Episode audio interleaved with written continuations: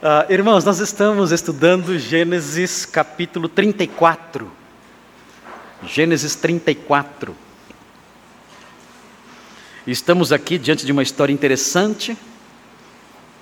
É a dobradiça de Gênesis aqui, né? É uma das dobradiças de Gênesis que, em que o autor começa a focalizar os patriarcas adultos e mostra que eles são pessoas boas ou más muito más. São pessoas muito, mas muito más. Dificilmente você vai encontrar no Antigo Testamento gente tão ruim, gente tão ruim, quanto os patriarcas aqui, eh, filhos de Jacó, os patriarcas da nação de Israel. Porque o texto começa a mostrar essa espiral de declínio moral aqui nas páginas do Antigo Testamento, eh, essa espiral sendo aplicada aos filhos de Jacó. Por quê? Porque o, autor quer mostrar que as promessas de Deus caminham mesmo no meio da lama. As promessas de Deus permanecem de pé, mesmo lidando com gente ruim, com gente eh, de moral baixa as promessas de Deus permanecem firmes e ele dá seguimento ao seu plano salvador, mesmo usando uma família de gente perversa. É a graça de Deus que atravessa tudo atravessa abismos, atravessa lamaçais, atravessa qualquer situação, mas caminha. Caminha no cumprimento de suas promessas, até o dia em que dessa família imunda nascerá o Salvador do mundo. Isso é maravilhoso, porque nós aprendemos que a graça de Deus é assim. A graça de Deus não conhece barreiras, ela não conhece muralhas, ela não conhece abismos, ela não conhece obstáculos na fraqueza humana. Ela caminha, ela continua andando e ela atinge seus propósitos. Você pode viver a vida mais podre que alguém pode imaginar. Se o Senhor quiser alcançar você com sua graça, ele alcança. Ele lança suas cordas de amor até o mais profundo abismo laça você e traz você para cima, porque a sua graça não conhece limites, e nós aprendemos isso a partir de agora, do capítulo 37 em diante, a história da redenção caminhando, mesmo em meio a tantas fraquezas, a tantos pecados dos patriarcas. Veja aí, Gênesis 34, quando começa, quando começa a história do declínio dessa família que se torna aqui uma das famílias mais terríveis do Antigo Testamento, se não de toda a Bíblia. Diz assim, Gênesis 34, de 1 a 4. Ora, Diná, filha que Lia dera à luz a Jacó, saiu para ver as filhas da terra. Viu a Siquém, filho do Eveu Amor, que era príncipe daquela terra, e tomando-a, a possuiu, e assim a humilhou. Sua alma se apegou a Diná, filha de Jacó, e amou a jovem, e falou-lhe ao coração. Então disse Siquém a Amor, seu pai, consegue-me esta jovem para esposa. Nós eh, já estamos falando sobre esse texto há duas semanas. Na primeira semana, eu apresentei considerações preliminares. E eu falei para os irmãos sobre os objetivos desse capítulo.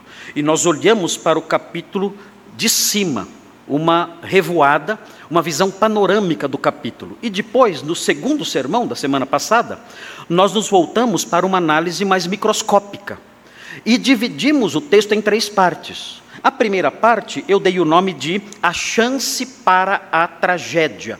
É o primeiro nome que nós damos à primeira divisão desse versículo, desse texto. E, esse, e, essa divisão está no versículo 1. Essa divisão compreende o versículo 1. O versículo 1 tem um título: A Chance para a Tragédia. Depois, dissemos, tem a segunda divisão. A segunda divisão desse trecho está no versículo 2 apenas: A ocorrência da tragédia. E eu enunciei esse título também. O primeiro título, a chance para a tragédia, versículo 1. O segundo título, a ocorrência da tragédia, no versículo 2.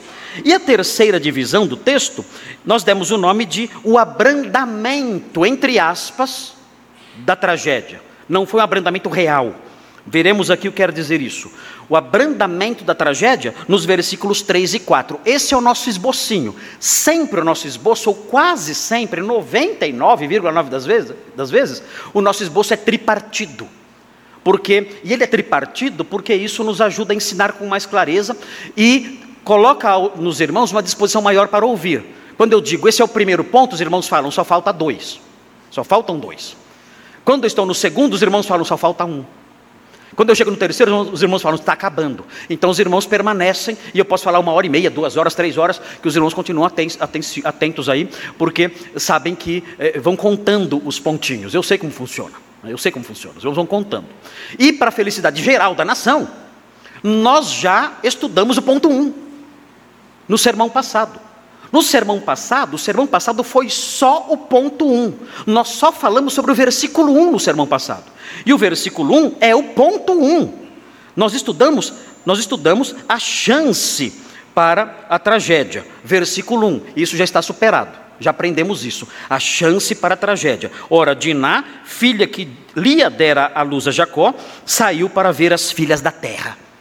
É a chance para a tragédia. E explicamos o significado disso. Nós olhamos cada pedacinho do versículo, olhamos o, o, o, o versículo, olhamos o versículo à luz do capítulo 35, que mostra uma atração muito grande da família de Jacó pelo paganismo que rodeava essa família. Aprendemos isso, vimos isso no versículo 35, e lemos o capítulo, o versículo 1 do capítulo 34, nós lemos sob a ótica dessas informações que aprendemos no capítulo 35. E caminhamos assim e aprendemos lições importantes, inclusive os jovens da igreja aprenderam lições importantes sobre o perigo de sair para ver as filhas da terra. Vimos o contraste que era esse versículo, a filha de Jacó indo conhecer as filhas da terra. Vimos esse contraste, que é um contraste nítido aqui, e um contraste proposital aqui e vimos essas coisas e alertamos os jovens, em especial os pais aqui presentes, alertamos também quanto a esse perigo. E agora então vamos ver a ocorrência da tragédia. Vejam o versículo 2, a ocorrência da tragédia. E os irmãos devem prestar muita atenção ao que eu vou falar aqui sobre o versículo 2, porque nós vamos é, entender o que aconteceu, porque esse versículo é marcado por uma certa obscuridade. Nós não temos certeza absoluta, à luz da construção aqui, nós não temos certeza absoluta do que aconteceu. Veja o versículo 2, o versículo 2 traz alguma, uma certa nuvem, e nós não entendemos ao certo o que ocorreu. Diz assim: Viu a Siquém, filho do Eveu Amor. Ah, o texto diz que ele era filho do Eveu Amor. Amor. Ah, era um príncipe daquela terra, diz o texto. Uh, ele era alguém que desfrutava de um status muito grande, e além disso, Siquém, o seu filho, era um homem muito respeitado também. Se os irmãos olharem o versículo 20, os irmãos verão que eles eram ouvidos pelos homens da cidade deles. A cidade se chamava Siquém também. O príncipe se chamava Siquém, filho de Amor, que era o governador da cidade, e a cidade se chamava Siquém. Então Siquém e seu pai, Amor, o governante, eram pessoas muito respeitadas entre os siquemitas. E quando eles se aproximaram dos siquemitas e disseram: Olha, eh, nós queremos fazer uma aliança com essa família, esse clã de Jacó, eles foram ouvidos. Foram ouvidos porque eram muito respeitados, eram pessoas honradas. Vejam o versículo 19: diz assim é, vers, desculpe, versículo 20: Vieram, pois, Amor e Siquém, seu filho, à porta da cidade, e falaram aos homens da cidade. O que eles falaram? Eles disseram: Olha, nós queremos fazer uma aliança com o povo de Jacó, com o clã de Jacó, porque Siquém queria se casar com Diná. E a única condição que foi imposta era a seguinte: olha, você pode se casar com nossa irmã Diná, a quem você deflorou você pode, desde que os homens da cidade sejam circuncidados, porque nós não queremos dar a nossa, a nossa irmã para um incircunciso. E nós então faremos uma aliança com vocês e seremos um só povo. Tudo isso era mentira. Eles queriam que os homens de Siquém se circuncidassem para que eles pudessem matá-los que foi o que aconteceu, mostrando a maldade dos filhos de Jacó. Vejam no versículo 24: e deram ouvidos a amor. Olha aqui, o amor venceu. É bíblico. Como diz o nosso ministro da Economia. É bíblico. O amor venceu. Depois, depois o amor perdeu. Mas aquele venceu. O texto prossegue: é, deram ouvidos a Amor e a Siquém, seu filho, todos os que saíam da porta da cidade. Eles ouviram a proposta. Era uma proposta literalmente dolorosa. Eles teriam que ser circuncidados. Isso era terrível naqueles dias. Mas havia nessa proposta dos irmãos de Diná, havia dolo, engano, mentira. Eles queriam que todos os homens ficassem incapazes eh, para, para lutar por causa da dor da circuncisão. E se aproveitaram disso, já lemos a história toda, se aproveitaram disso depois, no terceiro dia, quando a dor da circuncisão era, mai, era maior, era mais intensa, eles entraram na cidade, Simeão e Levi, e mataram todos os homens da cidade, que não puderam sequer se defender. Foi um assassinato, foi um genocídio covarde. E depois os demais filhos entraram na cidade e saquearam tudo, e levaram mulheres e crianças como escravos. É terrível, terrível o que fizeram. Mas vejam, deram ouvidos a Amor e a Siquém, seu filho, todos os que saíam da porta da cidade, e todo homem foi circuncidado dos que saíam pela porta da cidade. Então, nós aprendemos no versículo 2 que esse jovem Siquém, filho do Eveu Amor, eram pessoas muito honradas e muito respeitadas naquela cidade. O texto fala que eles eram heveus. Os heveus são mencionados em Deuteronômio 7:1.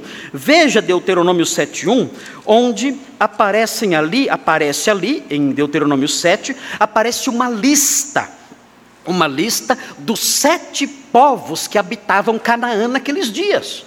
E eram povos terríveis, eram povos idólatras, eram povos maus, tanto que o Senhor os exterminou. Veja, Deuteronômio 7:1. Estão aí os sete povos que habitavam Canaã naqueles dias, nos dias do Êxodo, anos mais tarde, séculos mais tarde. Quando o Senhor teu Deus te introduziu, te introduzir na terra a qual passas a possuir e tiver lançado muitas nações diante de ti, os heteus, os girgazeus, e os amorreus, e os cananeus, e os ferezeus, e os heveus, aqui está a família, a cidade, o povo de Amor e de Siquém, e os jebuseus, sete nações mais numerosas e mais poderosas que tu. Aqui então nós temos os heveus entre essas sete nações que mais tarde serão destruídas. Mas aqui o convívio era pacífico. E o texto então prossegue: Viu a Siquém, filho do Eveu Amor, que era príncipe daquela terra, e, e aí vem a descrição do que aconteceu. E é nesse ponto que existe uma certa obscuridade. E por que existe essa certa obscuridade? Porque o autor bíblico, ele não quer focalizar na maldade, no crime de Siquém. O objetivo do texto é mostrar o crime dos patriarcas. Por isso, ele não se detém explicando em detalhes o que aconteceu aqui. Há outros elementos no texto que nos deixam um pouco confusos e veremos isso na sequência. Mas o objetivo, isso acontece porque o objetivo não é mostrar o quanto se quem era uh, indecente ou o quanto se quem era imoral. Não. O objetivo é mostrar a maldade dos patriarcas. Eles é que são focalizados aqui. O texto diz: "E tomando-a a possuiu", diz o texto. E aí vem a pergunta: o que significa isso? Tomando-a, a possuiu. Há quem diga, e isso é perfeitamente possível, há quem diga que ele a violentou, que ele a estuprou. Tanto que essa tendência existe que eh, em nossa tradução, no versículo 7, se os irmãos olharem, os nossos tradutores disseram assim no versículo 7: Vindo os filhos de Jacó do campo e ouvindo o que acontecera, indignaram-se e muitos se iraram, pois se quem praticar um desatino em Israel, violentando a filha de Jacó. Ele, o tradutor usa essa expressão, violentando. Mas, na verdade, o texto hebraico não diz violentando. O texto hebraico diz deitando-se com a filha de Jacó. Não usa a palavra violentar. Nós encontramos também ao longo do texto, muitas vezes, o verbo violar. Ele a violou. Mas, na verdade, o verbo violar não significa estuprar. Violar pode significar apenas deflorar. Ele deflorou a moça. Ele, ele agrediu a pureza da moça, sem necessariamente ter usado de violência. E o que acontece então aqui fica um pouco obscuro. O que aconteceu? Se quem ele usou de violência, bateu em Diná e violentamente a possuiu, ou ele a possuiu, a desrespeitou, teve relações com ela, e ele a violou, ele a deflorou, mas sem estuprá-la. Isso fica um pouco obscuro aqui. E os comentaristas, então, do texto bíblico, homens sérios, se dividem. Alguns dizem: olha, não, essa linguagem é muito pesada. O texto diz que ele a tomou, o texto diz que ele a possuiu, e o texto diz que ele a humilhou. Esses três verbos são muito negativos. Então isso só pode se referir a um estupro. Mas outros comentaristas dizem: olha, não. Não por quê? Porque no, no, Antigo Testamento, o hebraico bíblico não tem um verbo ou um substantivo específico para o estupro. Não existe isso. Então, quando o autor bíblico quer se referir ao estupro, ele usa um verbo específico, traduzido, que significa agarrar. E esse verbo não aparece aqui.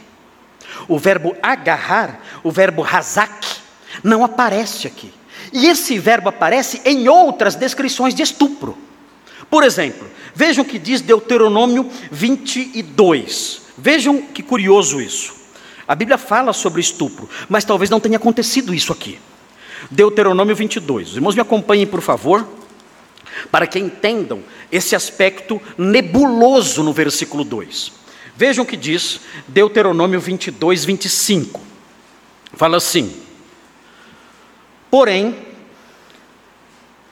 um, porém, se algum homem no campo achar moça desposada e a forçar, vejam aqui o verbo, razak, ele agarrar essa mulher e se deitar com ela, então morrerá só o homem que se deitou com ela.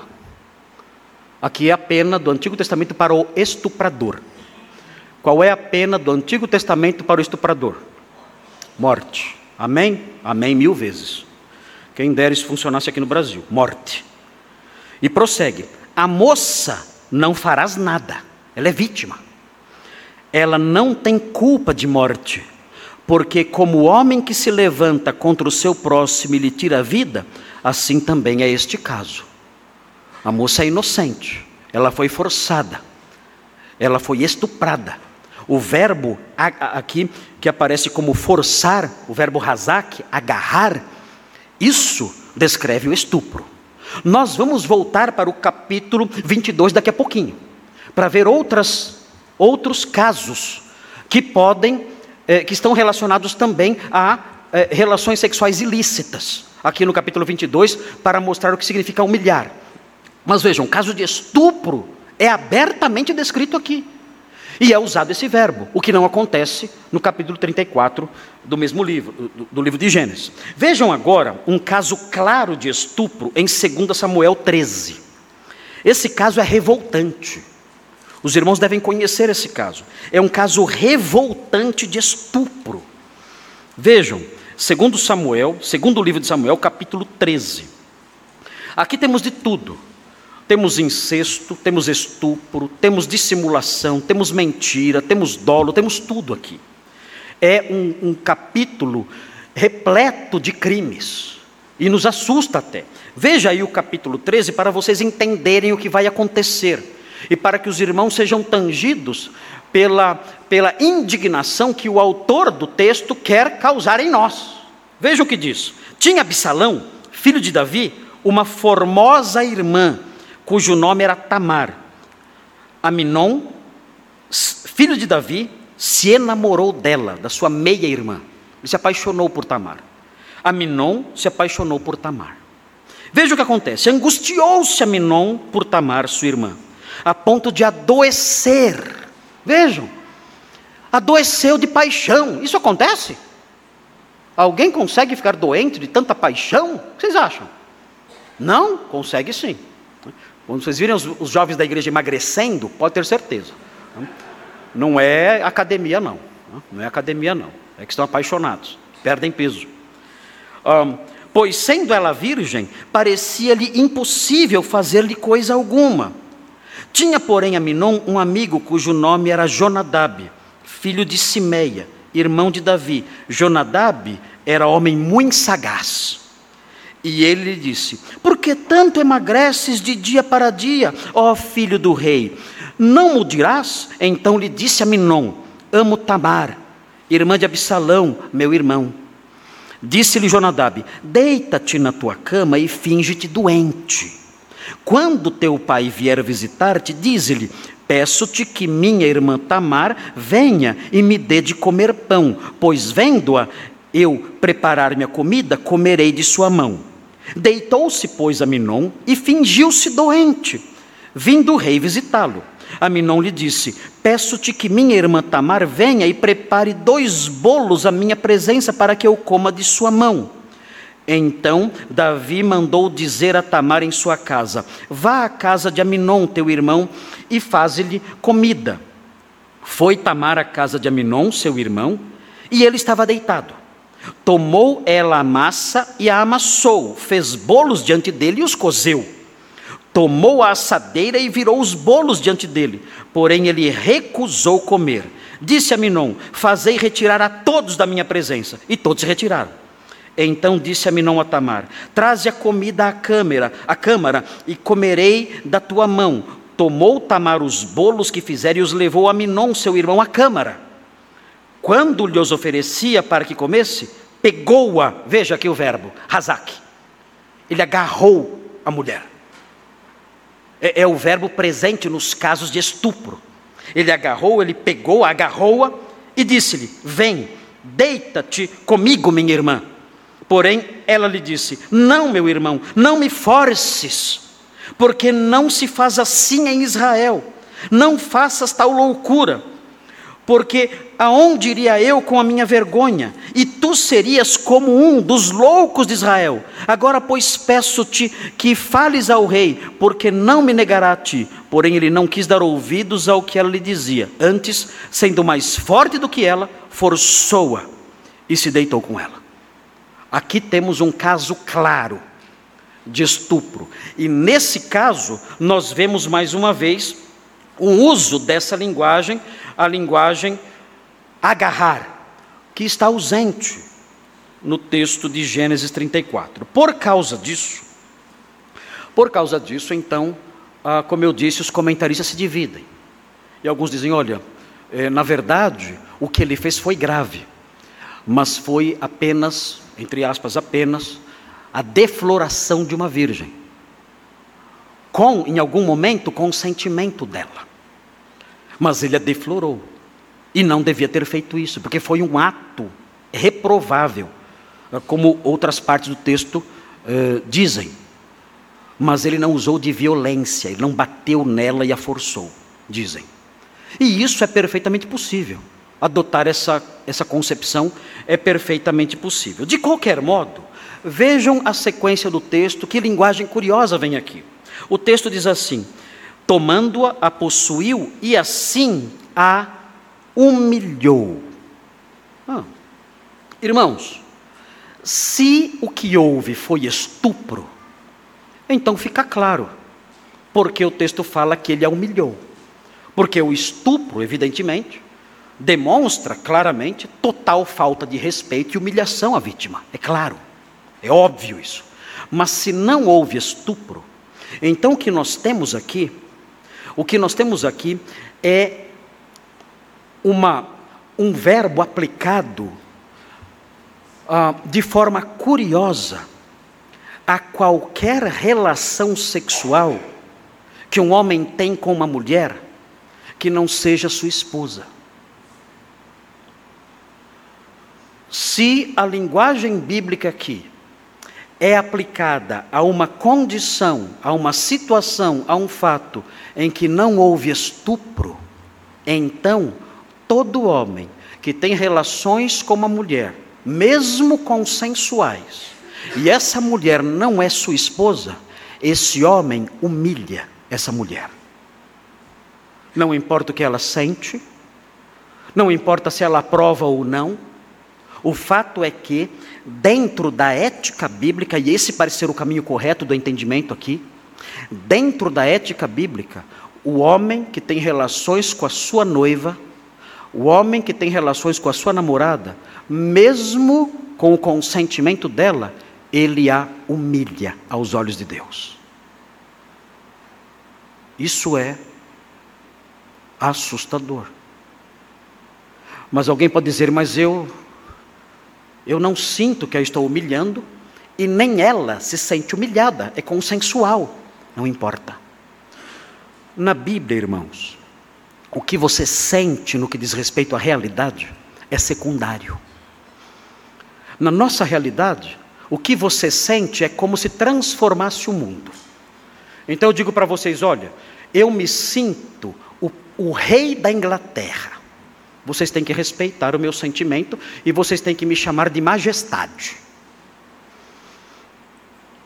Eu exijo, porque eu me sinto assim e meu sentimento muda a realidade. Eu sou o mesmo rei da Inglaterra agora. Como eu me sinto o rei da Inglaterra, então eu sou o mesmo rei da Inglaterra. E ai daquele que me desrespeitar e dizer que eu não sou. Então daqui para frente vocês vão se dirigir a mim dizendo majestade.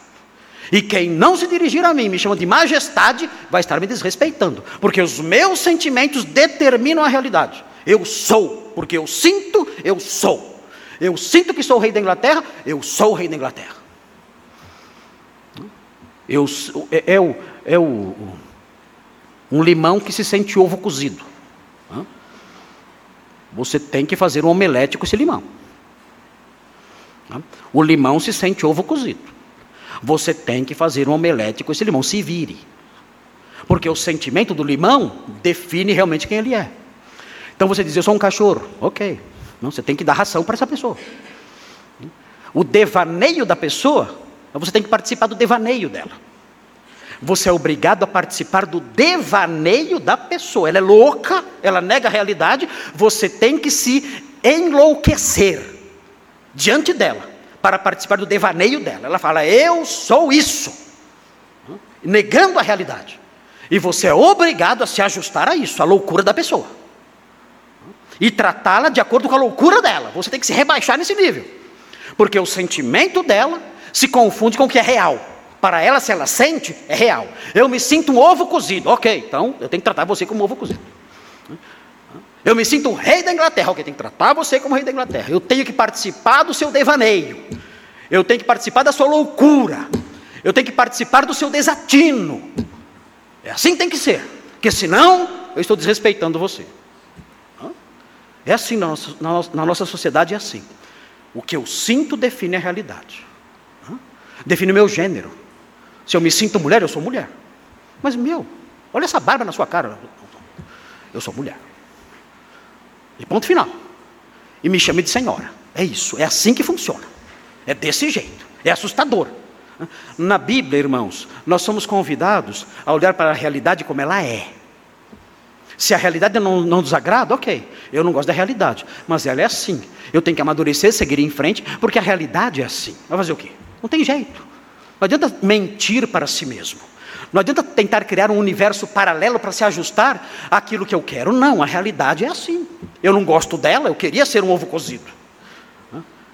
Eu queria ser o príncipe da Inglaterra. Eu queria ser um, um pitbull, ou o cachorro que eu gosto lá, como é que chama mesmo? O belga de Malinois. De, de Malinois? Queria ser um belga de Malinois. Até hoje eu só tive vira-lata de carameloá. É o que eu tive até hoje na minha vida, só isso. Nunca tive um belga de Malinois. Né? Eu quero ser um belga de Malinois, um cachorro aí. Eu já, eu já vi na internet pessoas que querem ser cachorros, né? ficam latindo e tudo mais. Mas lamento muito, você não é um cachorro. Você não é. Não posso levar você no veterinário, não posso. Isso é loucura. Você não gosta da realidade, não, não gosta de ser ser humano. E eu sei que é difícil ser humano. É melhor ser um cachorro, não ter responsabilidade.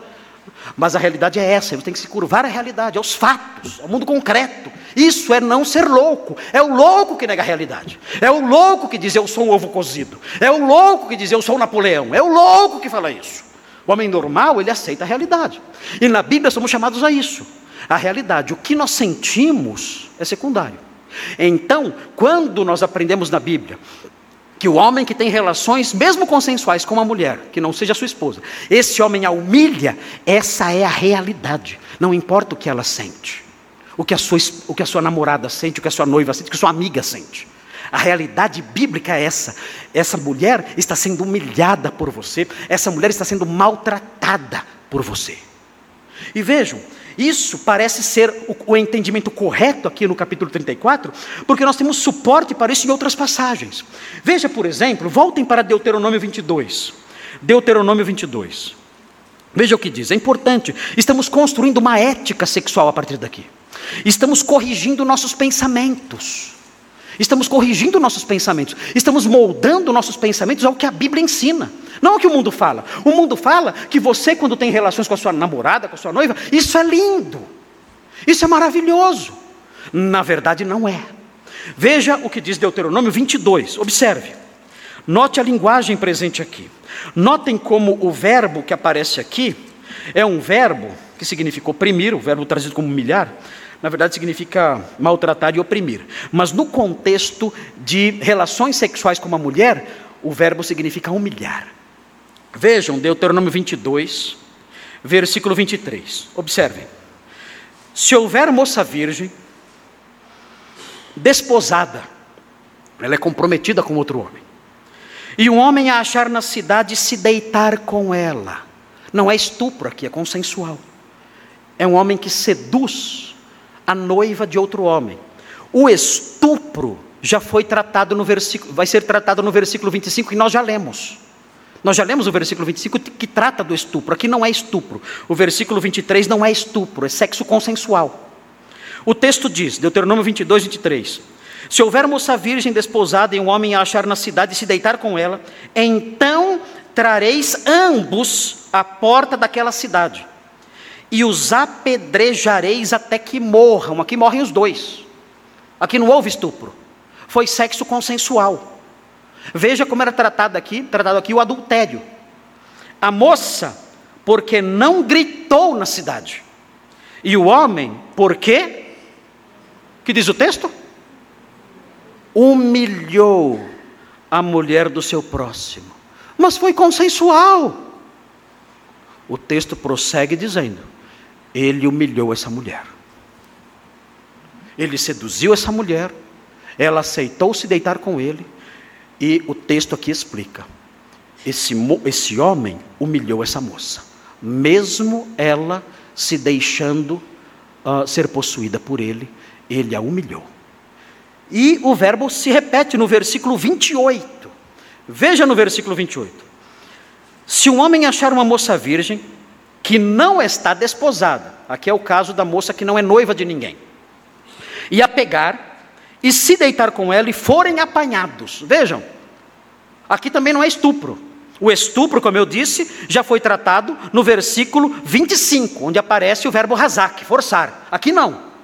Aqui é uma moça que não tem compromisso com ninguém, e ela então se deita com um homem que também não tem compromisso com ninguém.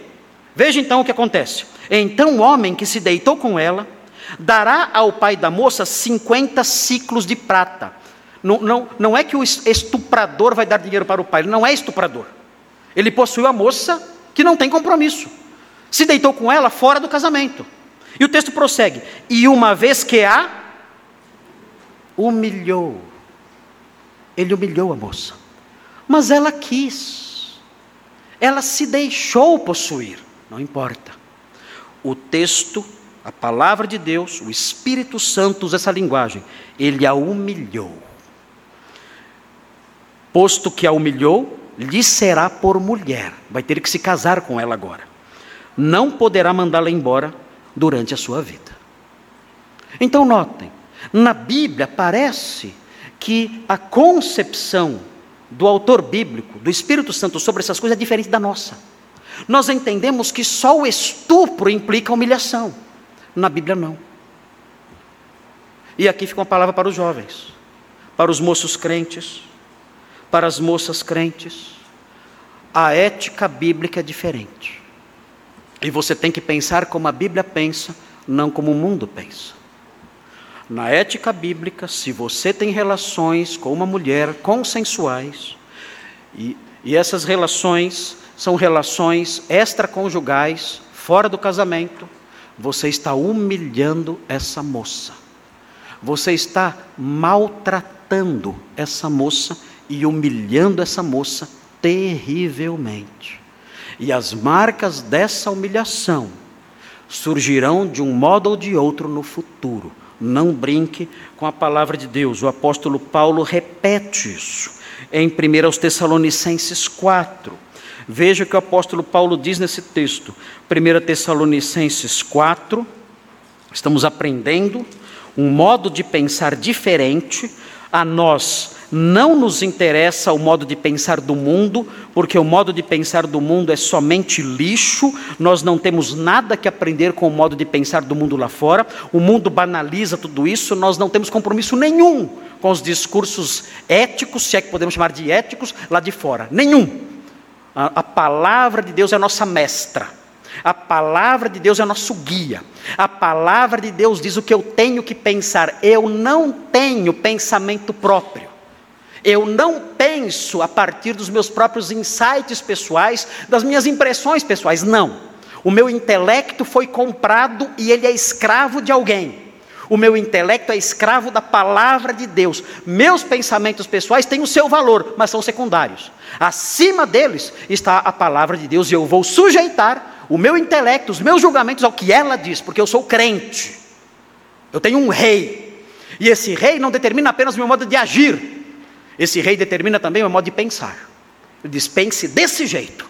E eu então obedeço e penso desse jeito. Isso é ser crente mesmo. O crente é alguém que morreu para si. E ele vive para o seu Salvador. No mundo das ideias e no mundo concreto, no mundo dos fatos, no mundo das ações. Veja 1 Tessalonicenses 4. Rompam, meus irmãos, rompam definitivamente com o mundo lá fora. Rompam o mundo lá fora morreu para nós e nós para aquele mundo. Acabou. Acabou. Morreu. Não importam o que dizem os seus, os seus filósofos, os seus artistas, os seus jornalistas, os seus criadores de opiniões, os seus influencers. Não nos importa nada do que essa gente fala. Nada. Zero. Zero. Zero. Nada. O nosso compromisso é com a palavra de Deus.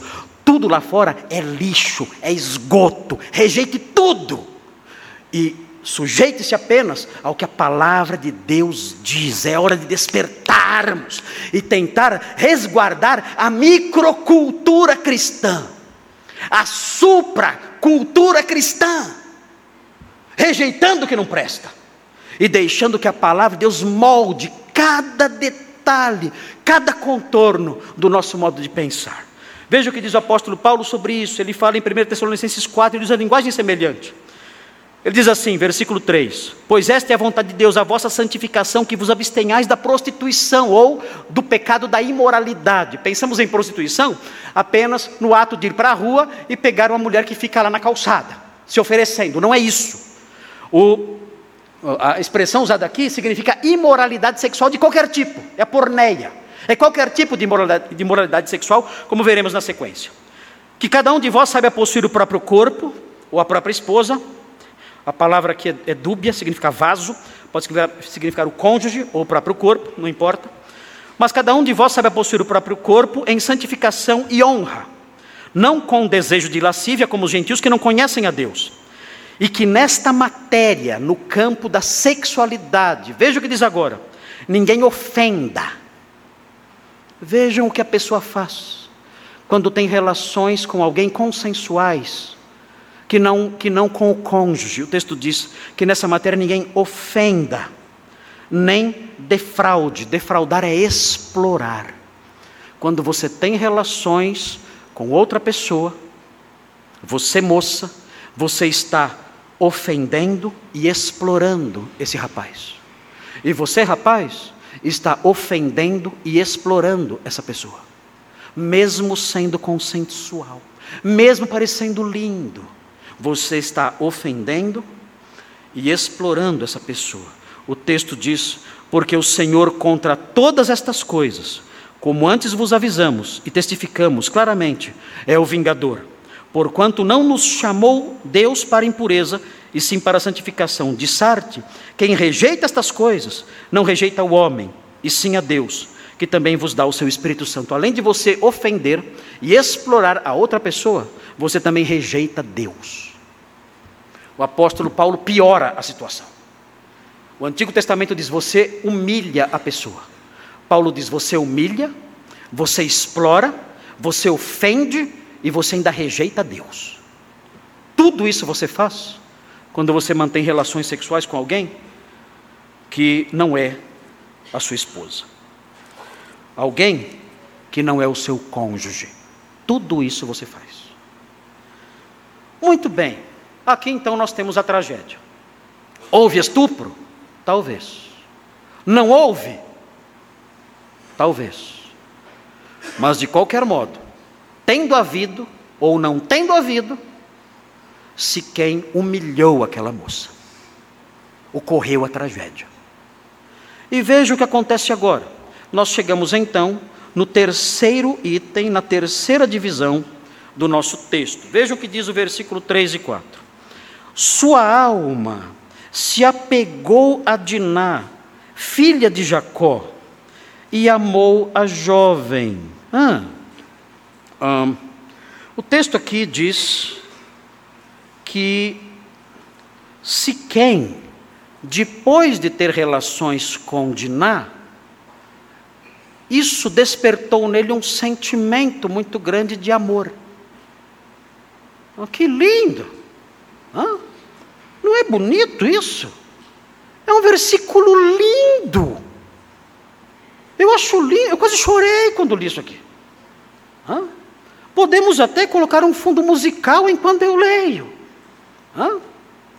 Plim, plim, plim, plim, plim. Hã? Não é bonito? Os irmãos discordam de mim? Sua alma se apegou a Diná é diferente do que aconteceu com Aminon. Vocês se lembram de Aminon? Que estuprou sua irmã Tamar? Vocês sabem o que aconteceu? Leiam na Bíblia de vocês o versículo 15 de 1 Samuel 13. Foi o efeito contrário. Vejam, vamos olhar rapidinho. Eu sei que o nosso tempo está passando, mas vamos olhar bem depressa, para que os irmãos vejam o contraste que há aqui. Segundo Samuel, eu falei primeiro Samuel, é segundo Samuel, segundo livro de Samuel, Vamos voltar para o, para o capítulo 13 novamente e vejam a reação dele depois do estupro. É o avesso. Ele estava apaixonado por Tamar, ele queria muito estar com sua meia-irmã, mas veja o que acontece no versículo 15 de 2 Samuel 13. Fala assim: depois, depois do ato, depois de ter estuprado sua irmã, Aminon sentiu por ela grande aversão é louco esse homem. Teve nojo dela. Ele estava apaixonado, perdia peso, estava emagrecendo de paixão. Mas depois que ele a possuiu, forçosamente, violentamente, o texto diz que ele sentiu por ela grande aversão, teve nojo dela. E maior era a aversão que sentiu por ela que o amor que ele lhe votara. Queridos, esse homem é um pescotapa, como dizem aí os. Lembra dessa, dessa, dessa frase? A mulher atacando o Bolsonaro, chamando ele de pescotapa. Não viram isso, né? Por isso vocês não se lembram. Ele é um psicopata. Ele é bipolar, é assim que fala? Não sei se é certo isso. Anaí me ajude. Ele é um bipolar? O que, ele é? Não sei. é um momento ele está apaixonado. E agora tem nojo da mulher. É um louco. É um louco. E ele faz isso, tem nojo dela. Tem nojo dela agora. E é maior o nojo do que a paixão que ele tinha por ela antes. E vejam, disse-lhe a Minon: Levanta-te, vai-te embora. Expulsou a, a, a sua irmã da sua câmara. Mandou ela embora. Nojo tinha nojo dela agora. Mas não foi isso que aconteceu. com Siquém. Vejam, o texto diz que sua alma se apegou a Diná. Ele se apegou a ela, se uniu a ela no coração. É bonito isso, é muito lindo isso. É uma paixão real, é verdadeira a paixão. O texto fala: e falou-lhe ao coração. O que significa isso? Significa que ele a consolou, ele a confortou, ele a cortejou. Ele disse para ela: Olha, não fique triste, eu amo você. Olha, é, nós passamos do limite, eu sei, mas eu, eu te amo. Eu te amo profundamente. Eu não vivo sem você. Eu não vivo sem você. Eu preciso de você. Foi aí que começou a carreira, né? Começou aqui. As primeiras fases do Roberto Carlos. Eu preciso de você. É, é, muito romântico esse versículo. Se quem está apaixonado, e ele se aproxima dela ali, uma menininha. O texto a chama de jovem. O texto fala que ele amou a jovem. Essa palavra jovem e audá só aparece mais duas vezes no Antigo Testamento para se referir a uma pessoa de 12 ou 13 anos. Diná era uma mocinha, 12 ou 13 anos. E ela estava ali assustada com aquela experiência. E ele então se aproxima dela e ele conversa com ela. E ele diz a ela: Olha, eu amo você. Eu quero me casar com você. Você é tudo para mim. Como a abelha necessita de uma flor, eu preciso de você. E ele foi falando essas coisas para ela, tentando consolá-la, conquistá-la, apaziguar seu coração. É muito lindo isso. E nós percebemos a beleza disso tudo. No versículo 4, ele diz para o seu pai: Consegue-me esta jovem para esposa. Pai, eu quero me casar com ela. Pai, olha, siga a tradição que nós temos e converse com a família dela, porque eu quero me casar com ela, eu quero ser marido dela, ele diz. E vejam no versículo 8 também, olha só o que ele fala. Disse-lhes amor, aqui amor, falando aos, aos familiares de Diná: A alma de meu filho Siquém está enamorada fortemente de vossa filha. Peço-vos que lhe a deis por esposa. O pai percebeu, meu filho está apaixonado, perdidamente, ele ama essa moça. Deixem ele se casar com ela. Vejam o versículo 11, vejam, diz assim: E o próprio Siquém disse ao pai e aos irmãos de Diná: Ache eu mercê diante de vós, e vos darei o que determinar. Diz eu pago. Digam, digam qual é o preço do dote, seja qual for, eu pago. Ele diz: majorai de muito o dote de casamento e as dádivas, e darei o que me pedirdes. Dai-me, porém, a jovem por esposa, eu pago tudo. O que vocês pedirem, mas eu quero me casar com ela. Eu a amo tanto que eu dou o meu reino por ela. Gente, é maravilhoso isso aqui. É a coisa mais linda, é, é, é, a, história mais linda de amor que nós temos aqui. Ele se dispõe a pagar o valor que eles disserem. Ele fala, eu pago, mas eu quero me casar com ela. Eu não vivo sem ela. Vejam o versículo 19. Não tardou o jovem a fazer isso, a se circuncidar conforme o pedido, porque amava a filha de Jacó e era o mais honrado de toda a casa de seu pai. Curioso tudo isso. É bonita a história. É linda. Você vê no versículo 2 algo feio, muito feio.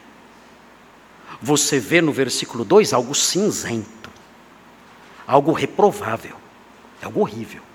E no versículo 3, você vê algo lindo, como pode isso? Como pode o feio, o desonroso, o sujo, numa história, conviver na mesma história com o belo, com o romântico, com a paixão, com o amor sincero? Como pode isso? Será isso possível?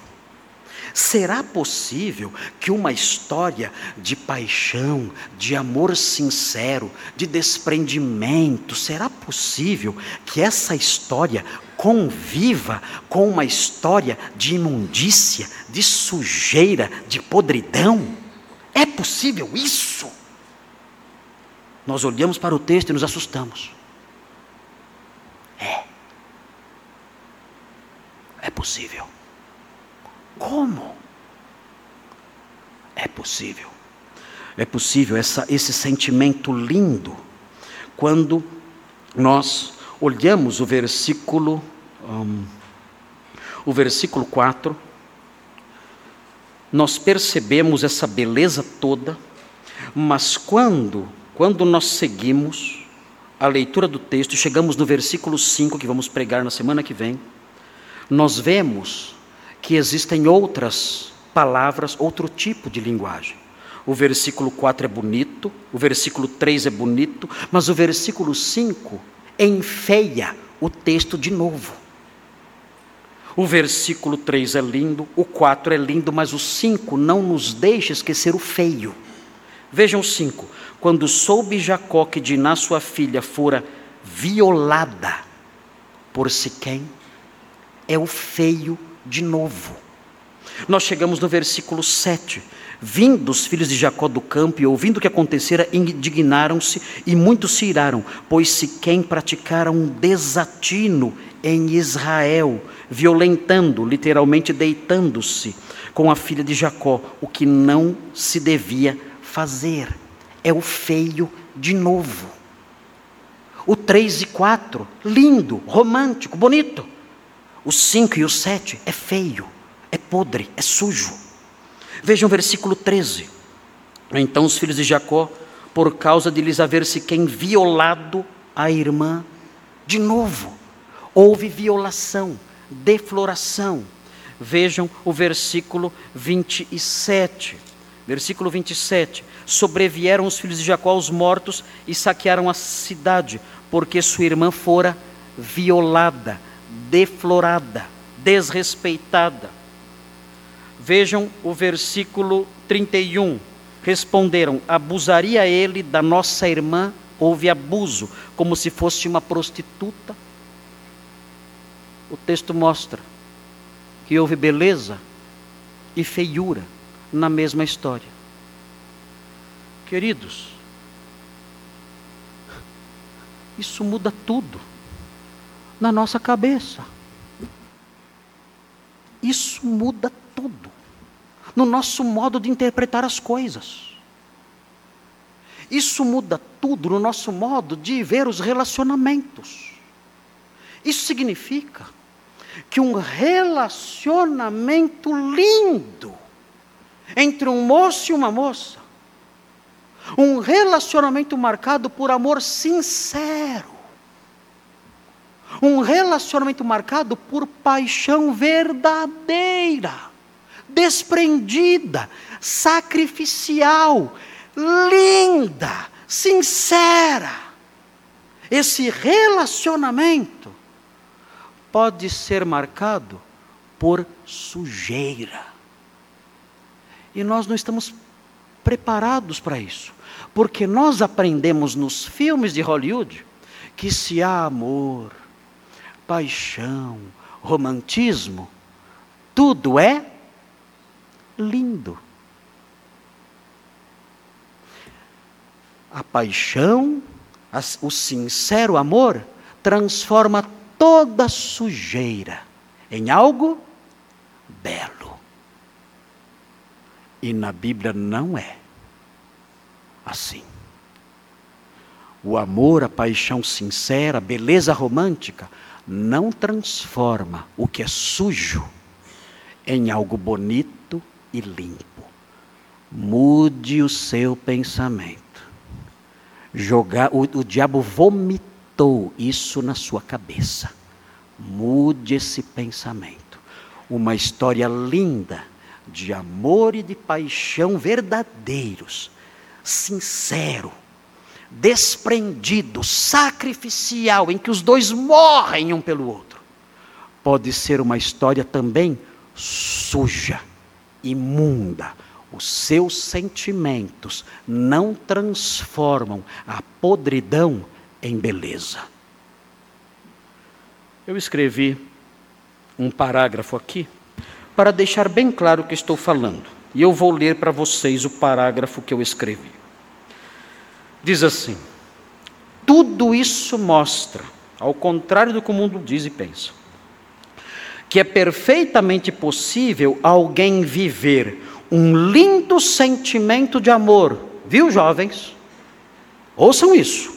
É perfeitamente possível alguém viver um lindo sentimento de amor, uma linda paixão sincera e profunda, um afeto intenso, verdadeiro e puro, e ainda assim viver em meio a esse belo sentimento uma história suja, reprovável e imoral. Isso é perfeitamente possível e acontece aqui no texto. Os filmes por aí apagam esse contraste. Eles ensinam que se existe amor e paixão, então qualquer imoralidade se torna linda. Se existe amor e paixão, toda imoralidade se torna maravilhosa. É como se a beleza do sentimento transformasse a poça de lama suja num lago dourado. Isso é mentira. Uma criança pode ser linda, mas também ser suja. É só você olhar as crianças aqui da igreja no final do culto. São lindas, mas meu Deus, cheguei em casa tem que lavar com mangueira. Uma criança pode ser linda, mas também suja. Assim como um jardim e uma casa. Da mesma forma, um sentimento verdadeiro, forte, profundo e belo, pode vir acompanhado de imundícias horríveis, que não desaparecem pelo simples fato do sentimento ser bonito e verdadeiro. Ajuste, jovens, ajustem os seus pensamentos ao que a Bíblia diz. E os pais que estão aqui, ajudem seus filhos a compreenderem essas coisas. Esse é o modo de pensar da palavra de Deus. E é isso que deve dominar a nossa mente. Os irmãos não ouvirão nada disso lá fora. Nada disso lá. É a palavra de Deus pregada que ensina essas coisas. E temos que aproveitar essa oportunidade. Nós somos privilegiados, irmãos. Nós somos privilegiados por aprendermos essas coisas, pelo, pelo fato do Senhor ser bondoso e nos corrigir e colocar o nosso pensamento nos trilhos e nos livrar dos pensamentos danosos, sujos e pútridos que há lá fora. E colocar os nossos pensamentos na linha da justiça, guiando-nos pelo caminho da justiça, por amor do seu nome. Temos que louvar a Deus por isso. E se você, em face dessas coisas, percebe que a sua vida está errada, não conheço o caminhar eh, individual de, dos irmãos aqui, não sei qual é o comportamento dos irmãos desse campo, dos moços, das moças, uh, os namorados, noivos, os mesmos casados aqui. Eh, nós não temos um monitoramento dessas coisas. Os monitores de suas próprias vidas são vocês mesmos. se alguém não dá ouvidos a essas coisas e segue no caminho da imoralidade, a palavra de Deus reprova é, terminantemente essa conduta. Eu vou terminar apontando um texto importante aqui, que é o texto de 1 Coríntios 6. E aí nós terminamos. Vejam a seriedade disso tudo. O texto diz assim, para terminar o nosso, a nossa exposição dessa primeira parte do capítulo 34 de Gênesis. Diz assim, 1 Coríntios 6.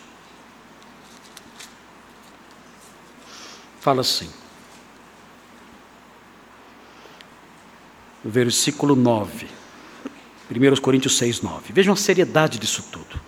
O mundo banaliza isso, mas é muito sério. Diz assim: Ou não sabeis que os injustos não herdarão o reino de Deus? Não vos enganeis, nem impuros, nem idólatras, nem adúlteros, nem efeminados, nem sodomitas, nem ladrões, nem avarentos, nem bêbados, nem maldizentes, nem roubadores herdarão o reino de Deus. Isso é terrível. Nós temos aqui uma, uma demonstração do modo de vida do incrédulo. Os incrédulos são assim.